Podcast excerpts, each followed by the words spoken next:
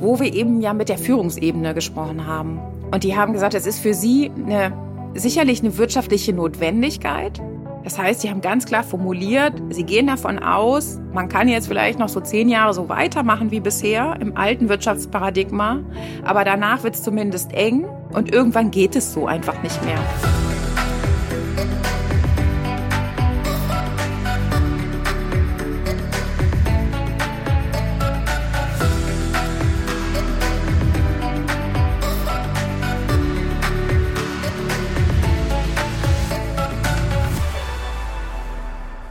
Ja, hallo, hier ist wieder Birgit äh, von dem Team Zukunft der Nachhaltigkeit. Ihr hört mich jetzt schon zweites Mal hintereinander.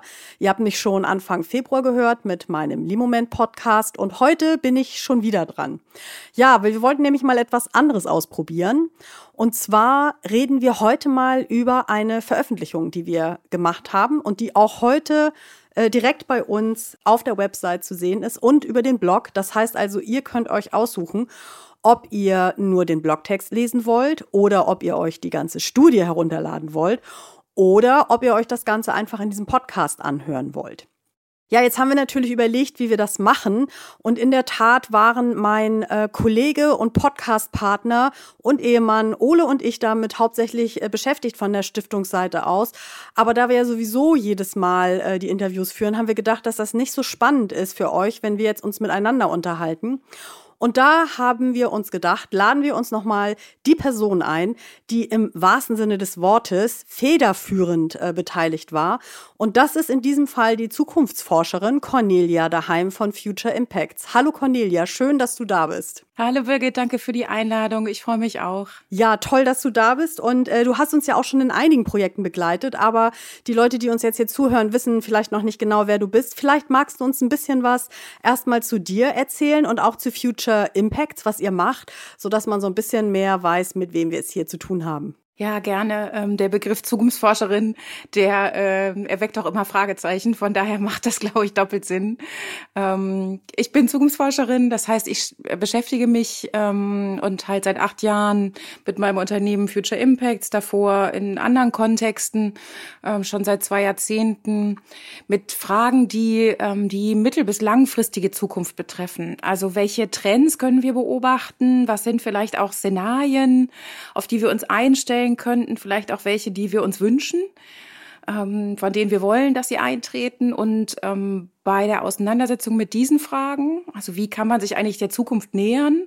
Wie kann man das auch ähm, in einer Organisation tun, die vielleicht daran gewöhnt ist, das nur für die nächsten zwei bis drei Jahre so vorzuplanen, üblicherweise. Ähm, dabei unterstützen wir halt Unternehmen und Organisationen, arbeiten viel mit Kunden in Europa, ähm, in verschiedensten Projekten und sehr gerne auch mit euch wie hier. Ja, da haben wir uns auch super gefreut, dass wir wieder äh, zusammen sind. Und wir haben ja tatsächlich gleich zwei Sachen jetzt relativ dicht aufeinander gemacht. Da kommen wir gleich nochmal etwas genauer zu. Worum es heute geht, ist, ähm, dass wir uns einfach mal die Frage gestellt haben, ähm, wenn es um die Zukunft der Nachhaltigkeit geht und das im Unternehmenskontext, also das passt natürlich dann super zu einer Zukunftsforscherin, ähm, da haben wir uns gefragt, ähm, was sagen denn die Unternehmen, die sich ja transformieren sollen und die sich äh, im besten Falle so weit verändern, dass äh, wir den Klimawandel zumindest aufhalten können, äh, fragen wir die doch jetzt als allererstes mal direkt, wo sie so stehen, was sie machen, was sie zu den einzelnen Themen denken ähm, und haben das dann auch tatsächlich umgesetzt.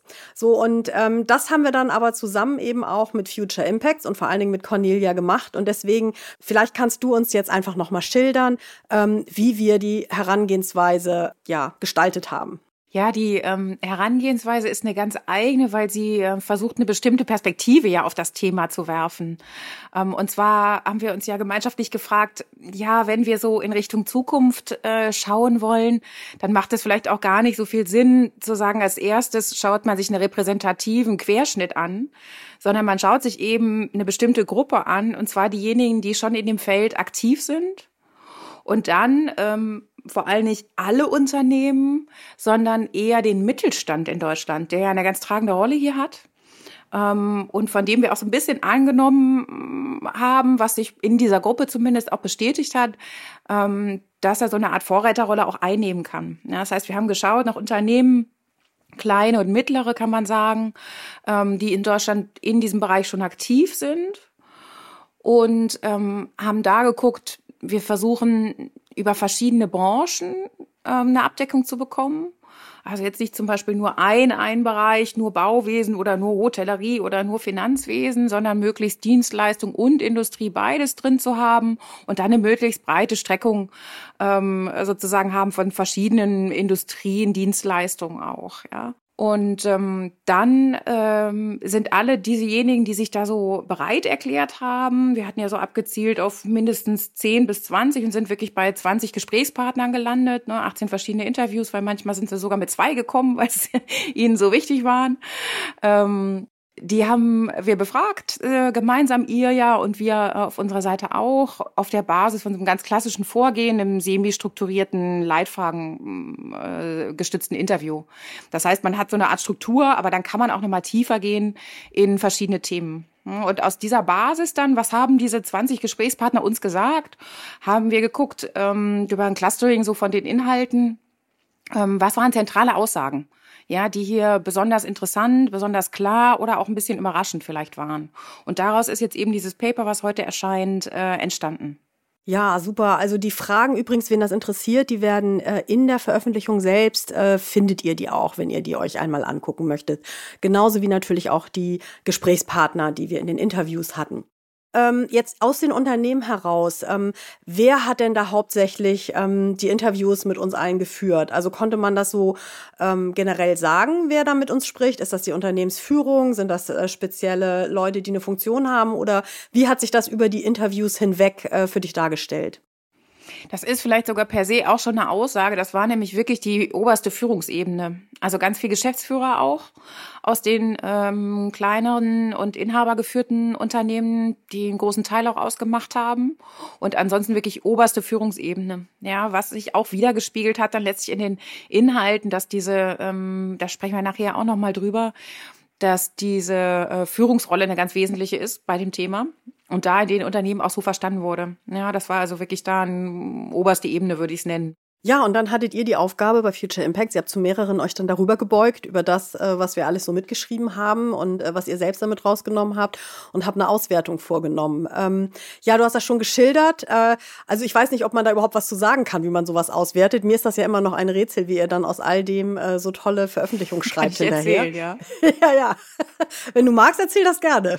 Gerne, ja, ja, kann ich gerne aus dem Nähkästchen äh, plaudern. Ich wollte nur eins noch hinterher schieben, fällt mir gerade auf, dass es vielleicht noch interessant äh, sein könnte. Was wir halt auch geschafft haben, ist, dass die äh, Unternehmensgrößen relativ unterschiedlich waren. Das heißt, wir hatten ganz kleine dabei, mit wirklich so zwei Mitarbeitern oder so ähm, bis zu so 500 ungefähr Mitarbeitern. Ne? Und wir haben wirklich aus Deutschland gesucht. Ne? Das ist vielleicht auch nochmal wichtig, äh, explizit zu machen. Ja, also Unternehmen, die hier in Deutschland aktiv sind. Ich glaube, wir hatten eins sogar mit mehreren tausend ähm, Mitarbeitenden. Ne? Das ja, wenn man jetzt nicht nur Deutschland zählt, wir haben dann halt in diesem sozusagen ja, genau. Clustern auch in der Grafik, die man dazu zählt, haben wir nur Deut nur Mitarbeiter in Deutschland äh, mitgezählt. Ne? So mhm, ja, genau. äh, sind auch wirklich große Schiffe dabei sozusagen.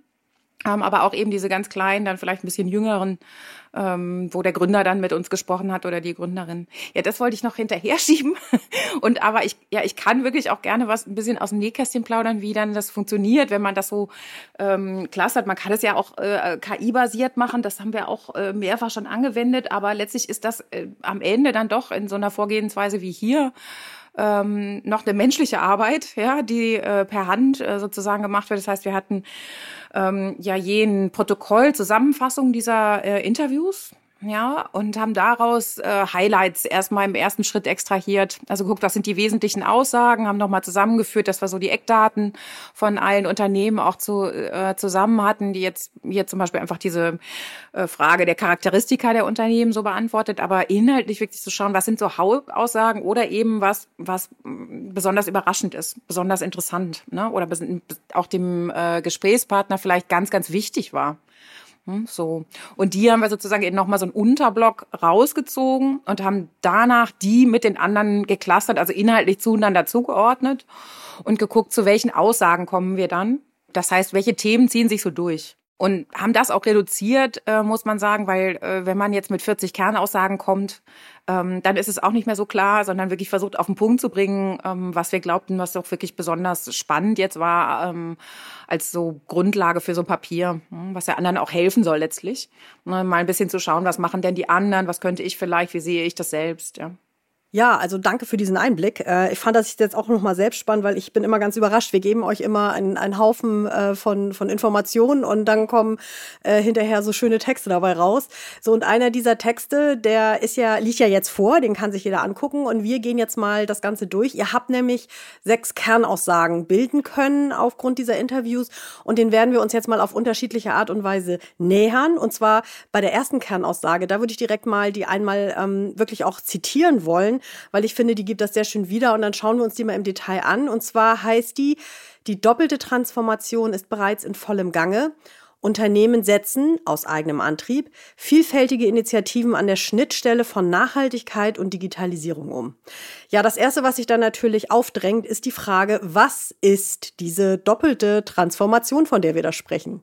Ja, eine gängige Frage und wurden wir durchaus in den Interviews auch mal gefragt. Ja, ähm, da geht es eigentlich darum, dass man aktuell ja beobachten kann, dass zwei große Transformationen zumindest parallel stattfinden. Einmal ist das die Neuausrichtung zur Nachhaltigkeit, die ja durchaus ein gesamtgesellschaftliches Ziel ist. Wir haben EU-Ziele, wir haben deutsche politische Ziele. Eigentlich in allen Ländern haben wir diese Ziele. Und aber auch wirtschaftlich ähm, ist das ja das, was eigentlich der, ich sage mal, zumindest der Großteil der Unternehmen jetzt proklamiert. Ja, so wie weit die Praxis ist. Nächste Frage, sprechen wir gleich noch drüber. Und seit mehreren Jahren, aber zumindest, wenn nicht vielleicht sogar die letzte Jahrzehnt, ist ja Digitalisierung also ein großer äh, Transformationspfad, auch ein wesentliches Thema gewesen. Ne? Auch gesellschaftlich, wirklich für jeden Einzelnen, so eigentlich in allen Lebensbereichen, aber eben auch besonders für Unternehmen. Ja, so.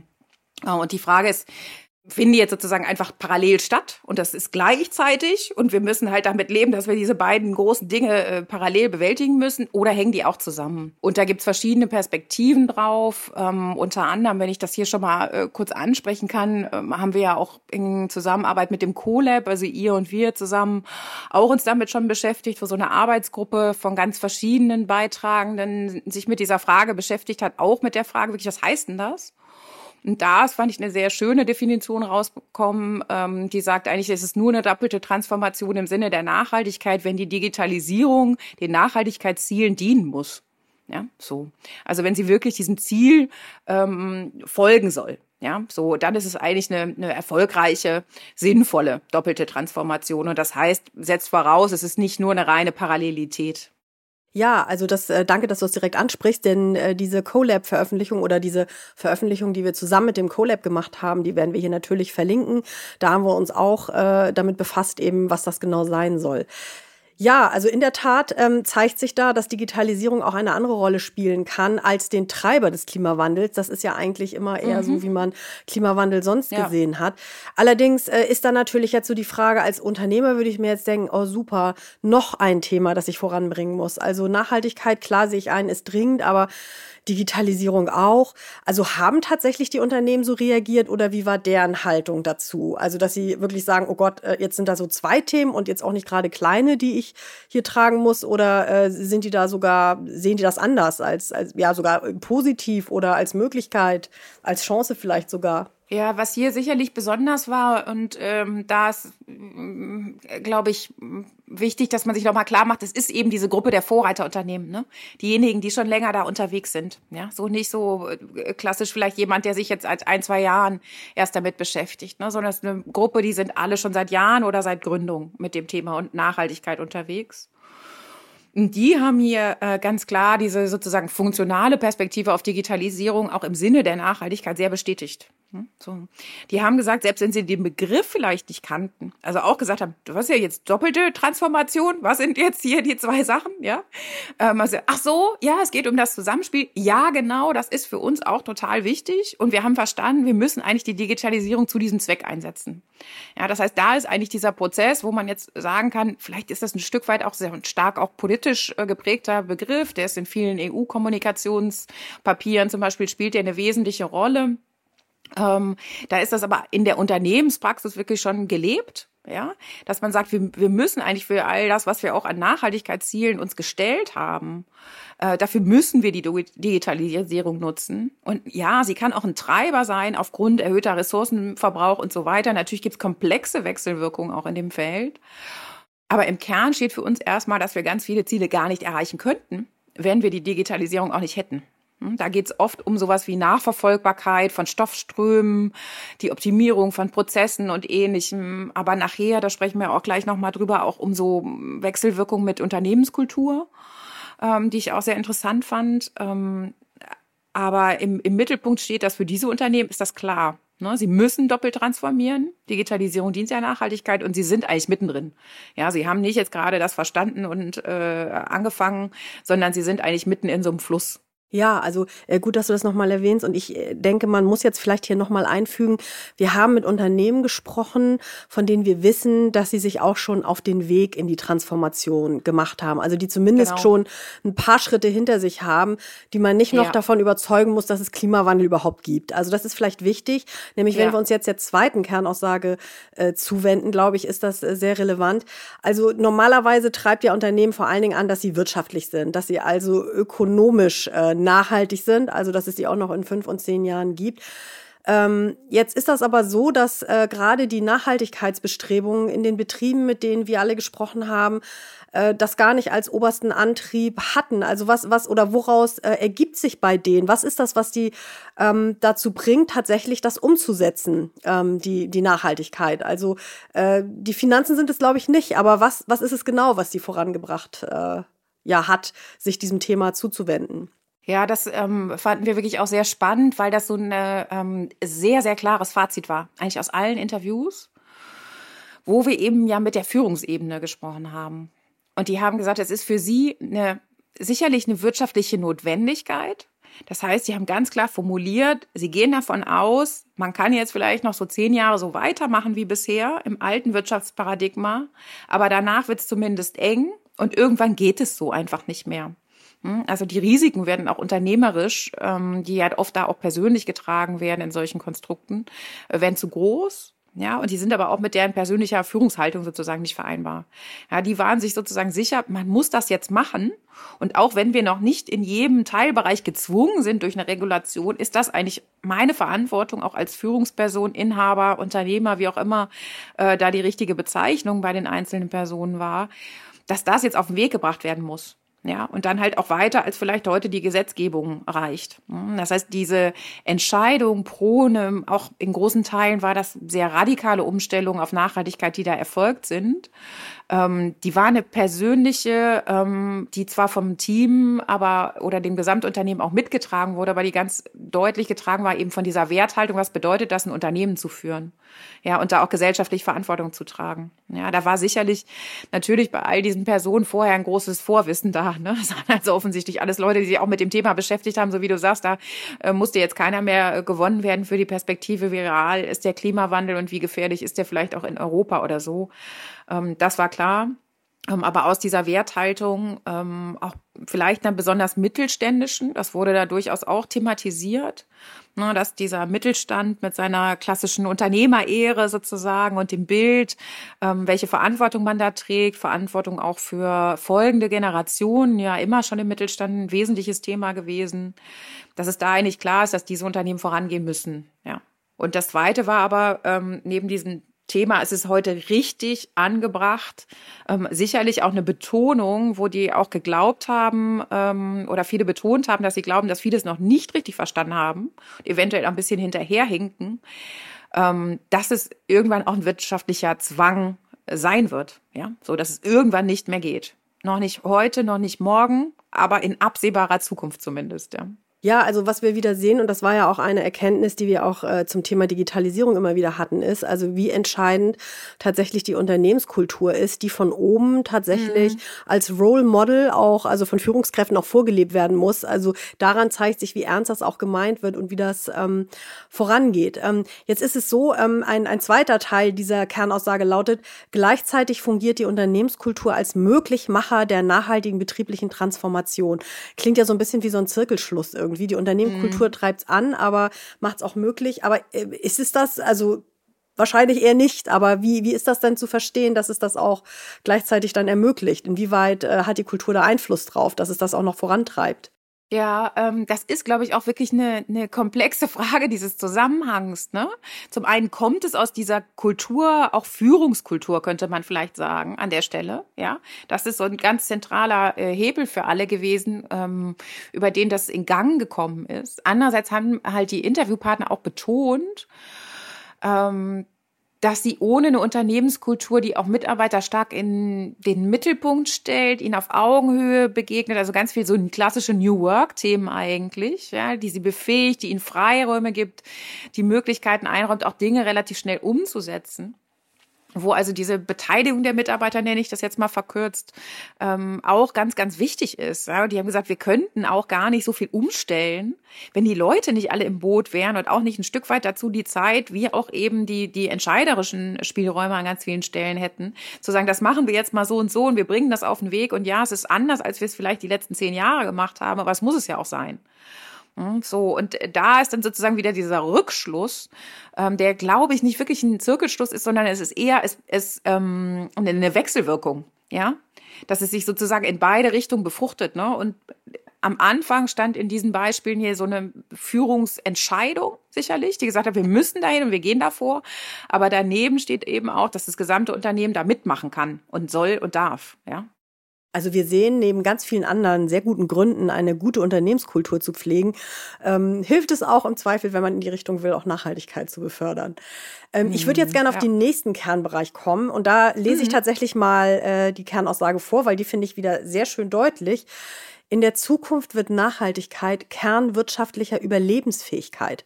Ohne Nachhaltigkeit, ökologisch, ökonomisch und sozial, sind Unternehmen nicht zukunftsfähig. Das sind ja also wirklich sehr, sehr deutliche Worte und die kommen nicht von uns, die kommen nicht von Umweltverbänden, die kommen von Unternehmen. Ja, ähm, ja also was steckt dahinter? Äh, was für Überlegungen haben diese Unternehmen äh, getätigt, dass sie sagen, also wenn wir das jetzt nicht tun, dann gibt es uns vielleicht in zehn Jahren nicht mehr? Ja, also dahinter steht wirklich eine große Sorge, muss man klar sagen ähm, wie groß die Probleme sind, die wir uns sozusagen durch nicht nachhaltiges, lineares, klassisches Wirtschaftssystem einhalt, äh, einhandeln. Ähm, eine große Betonung, dass ein altes Wirtschaften in Richtung mehr Produkte, mehr Verbrauch, mehr Konsum, mehr Geld ausgeben, ähm, im, im so ganz klassisch materiell-monetären Sinne, ähm, dass das an ein Ende gekommen ist. Hm, weil es einfach notwendig jetzt ist, wenn man noch Klimawandel A, so weit wie möglich aufhalten, B, adaptieren will dahin ähm, und C, möglichst viel einfach Lebensgrundlagen erhalten will, ähm, dass wir dann die Art des Wirtschaften umstellen müssen. Ja, so. Und das heißt an ganz vielen Stellen auch eben wirklich diese radikalen Dinge, ähm, habe ich ja vorhin so kurz angedeutet, wie ähm, dass das Ziel wirklich ist, eigentlich weniger Produkte abzusetzen, ja ein Unternehmer hat auch formuliert, er hat äh, zum Beispiel einfach hm, sich verabschiedet von bestimmten Kundengruppen äh, und Zielgruppen, wenn die diese Perspektive nicht mitgehen oder nicht bereit sind, äh, sich sozusagen auf diesen Weg zu machen. Hm, es war ein relativ äh, einer der kleineren sozusagen in diesem Feld, der aber so Dienstleistungen ähm, verkauft und gesagt hat, ja, wenn die Leute das nicht verstehen, dass wir das jetzt anders machen, was hier an der Stelle zum Beispiel auch soziale Nachhaltigkeit, ein gewisser Umgang mit den Mitarbeitern, Erreichbarkeitsthemen und so bedeutete. Ähm, wenn die das nicht verstehen, dann sind das die falschen Kunden für uns und dann verabschieden wir uns von denen. Ja, so. Also es ist ja durchaus eine radikale Haltung. Hm? ähm, zu sagen, dann ja. können Leute auch wirklich weg und wir, wir, verzichten lieber auf dieses Geschäft. Ja, also das äh, spiegelt tatsächlich etwas wieder, was ich letzte Woche gehört habe in meinem äh, Podcast, äh, nicht letzte Woche, sondern letzten Monat, ähm, mit Lee Moment, äh, die ich gesprochen habe, die äh, nachhaltige Limonade herstellen, die einfach sagten, mhm. ja, die Kunden spielen da natürlich eine große Rolle und wir merken also die Frage der Kultur und der Werte, da geht es nicht nur um die Unternehmen, sondern auch die der Kunden und das muss ich so ein Stück weit finden. Also so scheint das ja auch zu sein, ne? dass man da ja. auch durchaus sagt, ich gucke auch auf die Kunden und äh, dass man da eben eher die Werte teilt und äh, eben auch sagt, ja, okay, und wer das eben nicht tut äh, und eben nicht dafür einstehen möchte, dass es unseren Planeten noch etwas länger gibt, äh, der darf dann gerne woanders kaufen. Ja, ja, oder es ähm, vielleicht auch sagt, natürlich, äh, das haben auch mehrere versucht, ist es auch ein Prozess, ne? So, es ist so eine Entwicklung, die man geht. Ähm, gerade bei denjenigen, die vielleicht eine klassische Wirtschaftsweise umgestellt haben über die Jahre oder halt noch dabei sind. Ne? Ähm, wo Kunden auch mitgenommen werden können. Ja, aber wo letztlich äh, die Konsequenz in Kauf genommen wird, ganz klar. Es kann auch sein, dass was wegfällt dabei und das ist dann in Ordnung, solange wir auf dem richtigen Weg sind. Ne? Weil ansonsten ist die Gefahr einfach zu hoch, dass wir uns sozusagen auch die Grundlage der äh, unserer klassischen Lebensweise hier und auch der Wirtschaftsweise einfach komplett entziehen. Ne? So. Ja, ich nenne noch mal ein Beispiel auch. Die, ähm, wir hatten eine Friseurin hier für Style und Bloom auch dabei, die auch geschildert hat, es ist zum Beispiel bei Ihnen eine klare Strategie zu sagen, es muss halt auch einen gewissen Preispunkt geben für diese nachhaltige Art der Dienstleistung. Das heißt aber, vielleicht kommt man dann weniger oft. Ja, so dafür, dann muss der Haarschnitt aber auch, so ganz einfaches Beispiel, was auch jeder nachvollziehen kann, der muss einfach auch länger sitzen, ja, so. Und dann kann man, öf äh, kann man äh, ein bisschen seltener die Termine machen. Und dann ist auch wirklich der Preisunterschied gar nicht mehr so groß, indem man auf diese Art die Dienstleistung so ein bisschen anpasst. Ja, das fand ich auch so ganz spannend, ja, weil es so ein ganz eingängiges Beispiel ist. Ja, ich glaube, das spiegelt das eben wieder, ähm, dass man sich da einfach umstellt und auch als Unternehmen eben sagt, äh, klar, wir haben die Kunden natürlich auch im Blick. Ähm, du sagtest auch gerade, ähm, ja, der Weg äh, dahin und was will man, was ist äh, eben mhm. quasi der Benchmark. Und das äh, führt mich dann zu dem nächsten Thema. Ähm, also ich denke schon aus der Beobachtung, äh, was die Unternehmen machen und welche Ziele sie sich setzen, dass sich das durchaus äh, äh, geändert hat. Also es ging immer nur darum, erstmal, lass uns ein bisschen CO2 einsparen.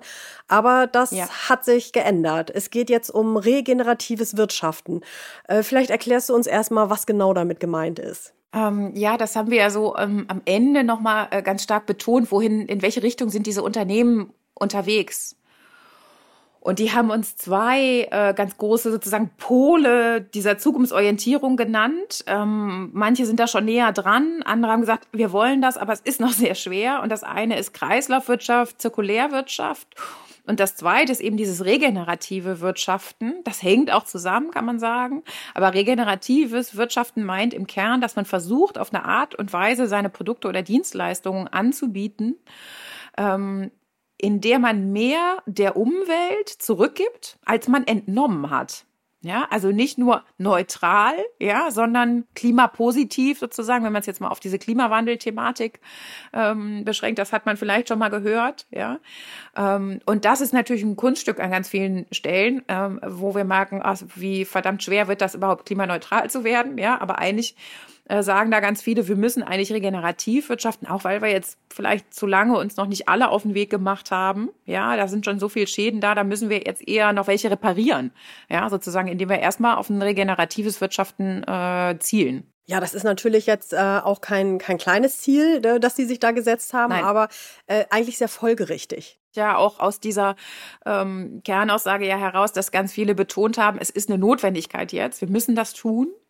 Ja, ähm, und auch wenn wir vielleicht noch fünf Jahre so weitermachen könnten, zehn wie auch immer, äh, irgendwann ist es ganz klar für alle eine Notwendigkeit. Und dann machen wir das lieber heute schon. Ne? Und dann ist es auch folgerichtig zu sagen, ja gut, dann ist es wahrscheinlich auch so, dass man heute eher so wirtschaften müsste, ähm, dass die Bilanz eher positiv ist als nur neutral. Hm, so. Und ich würde noch gern auf einen Punkt einsteigen, den du äh, äh gerade angedeutet hast, dieses, dass es ein sehr ambitioniertes Ziel ist. Ne? Das haben halt auch viele angesprochen. Hm, so, also da war jetzt auch nicht, äh, natürlich haben die nicht alle gesagt, ja, ja, wir sind schon Kreislauf, wir sind schon regenerativ, sondern ein, zwei haben gesagt, da haben wir Bereiche, da sind Produkte regenerativ, da haben wir dieses und jenes äh, geschafft und so weiter. Ähm, aber die sind sich auch alle im Klaren, dass das natürlich noch ein, ein großer Schritt ist. Hm, so, ähm, es hat auch einer mal formuliert, das ist für uns eher ein Traum, was wir so schaffen könnten in den nächsten fünf Jahren, zehn Jahren vielleicht, ja, so, wo es noch weit entfernt war da sind durchaus, glaube ich, auch die Startpunkte unterschiedlich. Ja, wenn man jetzt nachhaltig gegründet hat vor zwei Jahren, ist es auch noch mal was anderes, als wenn man eine ganze Produktpalette da stehen hat, ähm, die man von verschiedensten Zulieferern bekommt. Und das alles um, umstellen zu müssen, ist natürlich auch noch mal eine große Herausforderung. Ne? Trotzdem war das so ein klares neues Paradigma, ne, was die halt betont haben für die, was machen wir jetzt wir sind ja alle schon unterwegs, hier zu gucken, klimaneutral zu werden und so, und das ist klar. Und wir müssen alle Nachhaltigkeitsbericht und wir müssen die drei Säulen berücksichtigen und das müssen wir alle und machen wir, versuchen wir. Was kommt denn eigentlich jetzt? Und das war von den ähm, Gesprächspartnern hier wirklich eine klare Ziellinie. Ja, da müssen wir jetzt hin. Also ich finde das schon beeindruckend, wenn man bedenkt, dass es auch viele Unternehmen gibt, die ähm, einfach für sich auch sagen, nö, ähm, also nö, ich mache jetzt einfach so weiter ja. und tu so, als gäbe ja. es diese Probleme nicht. Also dann eben auch sich selbst zu sagen, okay, wir sind da noch nicht, aber der feste Entschluss einfach, der eben auch durch die Unternehmensspitze getragen wird und durch die Kultur, äh, alles das abholt, was die Mitarbeitenden da einzubringen haben. Äh, das ist schon ähm, sehr wichtig und ich glaube, anders äh, kann es auch nicht funktionieren. Ich habe auch den Eindruck, es nimmt Tempo auf. Was das aber auch mit sich mhm. bringt, ist, ähm, dass die Unternehmen, die wir interviewt haben, ja sehr entschlossen und bereit zu sein scheinen, ähm, also über das normale Maß oder das, was wir im Moment als normales Maß mhm. sehen, hinaus sich zu engagieren. Ähm, die erste Frage, ist das so und äh, woran macht sich das so fest für dich? Aus den Interviews jetzt, aus den Ergebnissen. Ja, würde ich auch äh, ganz klar sagen. Also es ist auch eine Selbsteinschätzung. Wir haben ja jetzt nicht irgendwie gemappt anhand von Indikatoren, wer steht da wo in welchem Ranking, ja, sondern ähm, haben geschaut, wer hat eine glaubwürdige auch von der Außenkommunikation her Nachhaltigkeitspraxis, die auch ernst gemeint ist ähm, und sind dann ins Gespräch gegangen. Ähm, aber das war auch durchaus von vielen, also wirklich ganz explizit formuliert, dass ihnen wesentlich ist, sich abzugrenzen von allem, was so in Richtung Greenwashing geht. Ja, also da war sozusagen Kommunikation macht man erst, wenn man wirklich seine Hausaufgaben ordentlich gemacht hat, ja, wenn man wirklich intern geschaut hat, wenn man alle Prozesse angeguckt hat, wenn man wirklich was verbessert hat und ganz viel müssen wir auch gar nicht kommunizieren. Das ist für uns wichtig, für die Mitarbeiter wichtig, aber das ist ein, ein Nachgedanke, ja, so. Ähm, das finde ich schon auch sehr, äh, sehr, sehr ungewöhnlich. Ähm, und dann, was es noch ausgezeichnet hat, fand ich, in dem, ähm, was die, die Gesprächspartner da so formuliert haben, war ähm, ja auch eine gewisse Wut als Triebfeder vielleicht. Das ist durchaus auch mal durchgeschieden, ja, zu sagen, es kann nicht sein und wir müssen jetzt ja so. Und das ärgert uns auch, wenn die anderen da mit dem Greenwashing durch. Es muss jetzt und bitte, das ist ja auch so ein bisschen so ein letzter Punkt nochmal, haben sie durchaus auch gefordert, können wir ein bisschen mehr Regulation haben und so. Also da wünschen sie sich auch mehr Unterstützung. Ähm, und dann aber auch zu sagen, wir haben einfach auch äh, so ein Durchhaltevermögen. Ne? Denn alle haben auch geschildert, das hat natürlich auch wirklich seine Herausforderungen, seine Durststrecken, seine Schwierigkeiten, auch seine Kostenseite, ja, die, die so als Investition in die Zukunft verstehen, aber die einfach da ist. Wo man vielleicht auch mal sagen muss, ja, das und das würden wir jetzt gern machen, das können wir aber jetzt gerade noch nicht. Ja, wir hoffen, wir können es dann in den nächsten Jahren machen. Ähm, aber dann auch zu sagen, ja, das ist es wert, äh, auch diese vielleicht zehn Themen weiter zu bearbeiten, zu gucken, äh, wie können wir damit umgehen, vielleicht nochmal Expertise reinzuholen und einfach dran zu bleiben. So. Ne? Also ich finde das schon ähm, beachtlich, das so zu sehen und dann eben auch zu sagen, das sind halt in Investitionen und eben keine Kosten. So heißt es ja auch in der ja. Kernaussage, dass man das so sieht. Äh, ein anderer Punkt ist, das äh, ist mir noch in Erinnerung, dass auch jemand sagte, naja, mir ist natürlich klar, dass das Produkt dadurch teurer wird, auch wie du es gerade in dem Friseurbeispiel genannt hast, und ja. dass das vielleicht für einige bedeutet, je nachdem, um was für ein Produkt es geht, dass das für die Kunden auch nicht mehr unbedingt bezahlbar ist, dass es nicht so erschwinglich mhm. ist. Ähm, wie sehen die Interviewten diesen Punkt, die ja nun an, in, in dieser Zwickmühle sind, zu sagen, ähm, okay, mein Produkt ist teurer und dann kann man vielleicht sagen, ich gehe weniger zum Friseur oder ich trinke weniger Limonade, aber ähm, es gibt ja eben einfach auch ähm, ja, Dinge des täglichen Lebens, die man eben braucht. Und wir merken das ja nun gerade auch von dem Hintergrund Gas ähm, und, und Strom, mhm. Ähm, dass das ja nun Dinge sind, auf die man, die kann man einschränken und sparen, aber nicht verzichten kann. Haben die Unternehmen da auch noch mal irgendwas zu gesagt? Ja, ist durchaus thematisiert worden und, und hat dann letztlich auch zu diesem Punkt, ähm, nicht von allen, aber von der großen Gruppe ähm, der großen Mehrheit in diesen Gesprächspartnern getragenem Wunsch nach stärkerer Regulation auch geführt. Und zwar eben diese Beobachtung, wie du das ansprichst, ähm, dass so eine Verteuerung natürlich von Produkten und Dienstleistungen auch problematisch ist. Hm?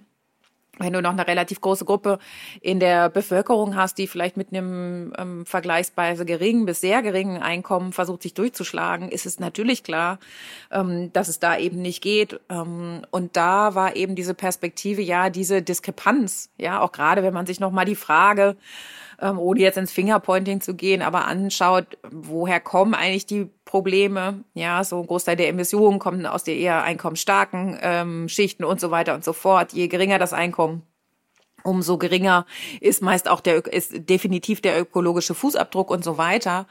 Ähm, aber zu sagen, da muss eigentlich sichergestellt werden, dass eine Grundbasisangebot an, an Waren und Dienstleistungen eigentlich für alle auch in nachhaltiger Form verfügbar sein muss. Ja, so. Das kann jetzt nicht sein, dass das ein Luxusthema ist, was wir an die Einkommensstarken vermarkten. Ja, so.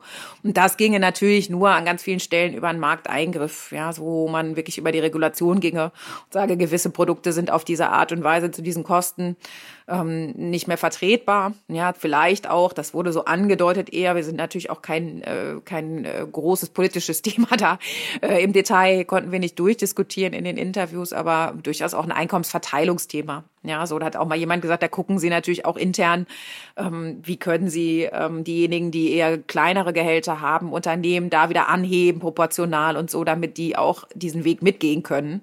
Ja, und das nicht auch im Unternehmen eine große Schere wird. Ja, das ist also ja schon ungewöhnlich, dass Unternehmen tatsächlich nach Regulierung rufen. Also Unternehmen, das hört man ja nicht ja. Äh, so oft, wo man über ja. äh, Entbürokratisierung äh, gesprochen wird.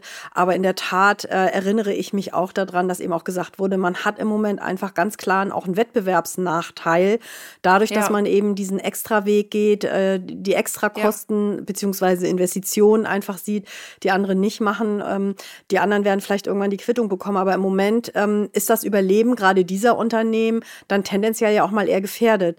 Äh, was haben denn die Unternehmen gesagt, was sie sich jetzt außer einem solchen Eingriff ähm, und dazu gehört ja alles Mögliche an Mindestanforderungen oder vielleicht auch Eingriff in der Richtung, dass man äh, möglicherweise das steuerlich auch nochmal eingreift. Äh, gibt es da irgendetwas, was, was dann nochmal konkret gefordert wurde, damit die Transformation erleichtert ja, wird? Was, ja, das fand ich auch ganz interessant, weil es sozusagen den, auf den ersten Blick in, in Widerspruch steht, aber auf den zweiten dann halt auch nicht mehr.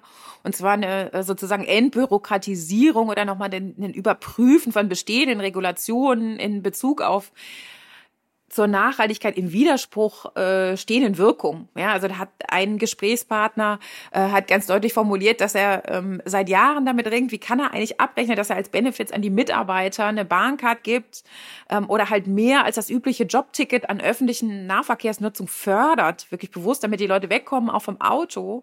Ja, es ist unglaublich kompliziert gegenüber der Förderung vom Firmenwagen, ein Firmenfahrrad äh, in die Finanzierung zu kriegen. Ja, also diese Dinge, ähm, wo man sagt, da stehen aktuell bestehende Regulationen, Vorgänge, Bürokratie auch eben dagegen, ja, da abzubauen und zu sagen, können wir bitte die Anreize umgekehrt setzen.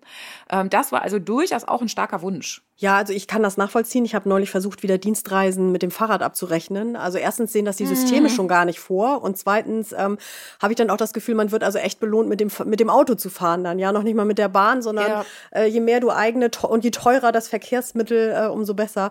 Ja, also das ist natürlich noch ein weiter Weg, den wir da äh, zu gehen haben. Ja, also wir haben uns jetzt ja einmal durch die sechs äh, Kernaussagen ähm, sozusagen durchgearbeitet. Ähm, also ich ja. finde es ja immer wieder spannend, wenn wir das durchgehen, auch wenn ich selbst die Interviews ja auch geführt habe und jetzt auch diese Veröffentlichung ja. mehrfach gelesen habe. Aber es ist auch immer so, dass man jeden Tag, äh, auch manchmal, wenn man nur in Geschäften steht, auch immer wieder daran erinnert wird, äh, was wir in diesen Interviews erlebt haben. Also erstmal mein ganz herzlicher mhm. Dank, dass du uns das jetzt hier nochmal so schön locker deutlich gemacht hast. Also wer keine Lust zum Lesen hat, hat jetzt aber den Kerninhalt dieser Veröffentlichung Konnte auf jeden hören. Fall schon mitgemacht. Ja, genau. Ähm, und wir versprechen auch, dass wir jetzt weitere Studien aufsetzen werden, denn das war der eigentliche Hintergrund auch, dass wir erstmal ähm, über diese Gespräche ähm, herausfinden, wo stehen die Unternehmen und was ist deren Haltung, um jetzt auch weiter Hypothesen bilden zu können und nochmal genauer hinzugucken, ähm, wie man da auch helfen kann und wie auch Unternehmen, die eben vielleicht noch nicht so weit sind wie die, mit denen wir die Interviews geführt haben, äh, ja weitermachen können. Ja, also ich würde das auch sagen wollen, wenn ich das darf, Birgit. Also A, danke dir ja. und euch. Und ähm, vielleicht als so ein Gesamtfazit, ich fand insgesamt, es ist ja auch, durchaus eine, eine Zeit, die, die viele, viele Herausforderungen hat und auch gerade Nachhaltigkeit vor großen Herausforderungen steht, aber dass diese Gesprächsreihe, die war ein großer ähm, Ermutiger, auch für, für mich und auch uns im Team. Ja, so ähm, da zu sehen, wie viele Vorkämpfer sind es auch eigentlich, die da sind und die das nicht rosafarben uns gezeichnet haben, aber gesagt, trotz dieser Widerstände, wir gehen weiter. Ne? Und ähm, das fand ich wirklich, ist vielleicht auch was für die Publikation, was ich der wünschen würde, dass sie so eine Wirkung auch so ein bisschen hat, ja, so das so ähm, nach außen auch zu tragen. Ja, unbedingt, so habe ich das auch äh, wahrgenommen. Ne? Also das tut sich was, also dieses Gefühl von, es tut sich gar nichts, das habe ich damit auch deutlich verloren. Ähm, also es gibt sie, die ja. Guten. Äh, und wenn das stimmt, was sie sagen, dann werden möglicherweise die Unternehmen, die sich das alles nicht zu Herzen nehmen, vielleicht auch gar nicht mehr bestehen am Markt. Ähm, das könnte die Zukunft ja mit sich bringen. Ja. Ja, danke dir auch für dieses Fazit. Ich möchte natürlich nicht verschweigen, wer noch mit dran gearbeitet hat. Und das war natürlich vom Team Future Impacts neben Cornelia auch noch Clara äh, Jöster Morris, Jörg Rampacher. Und aus dem Team bei uns in der Stiftung waren das Ole Wintermann und Alexandra Schmid, die mit mir gemeinsam und mit Cornelia die Interviews geführt haben.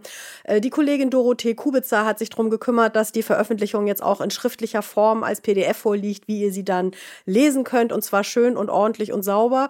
Und äh, Julia äh, Meyer, unsere Kollegin, die sich um die Social-Media-Aktivitäten kümmert, hat dafür gesorgt, dass erstens dieser Podcast ähm, erscheint, dass auch der Blogtext erscheint und äh, dass ihr das Ganze auch in den sozialen Medien nachhalten könnt.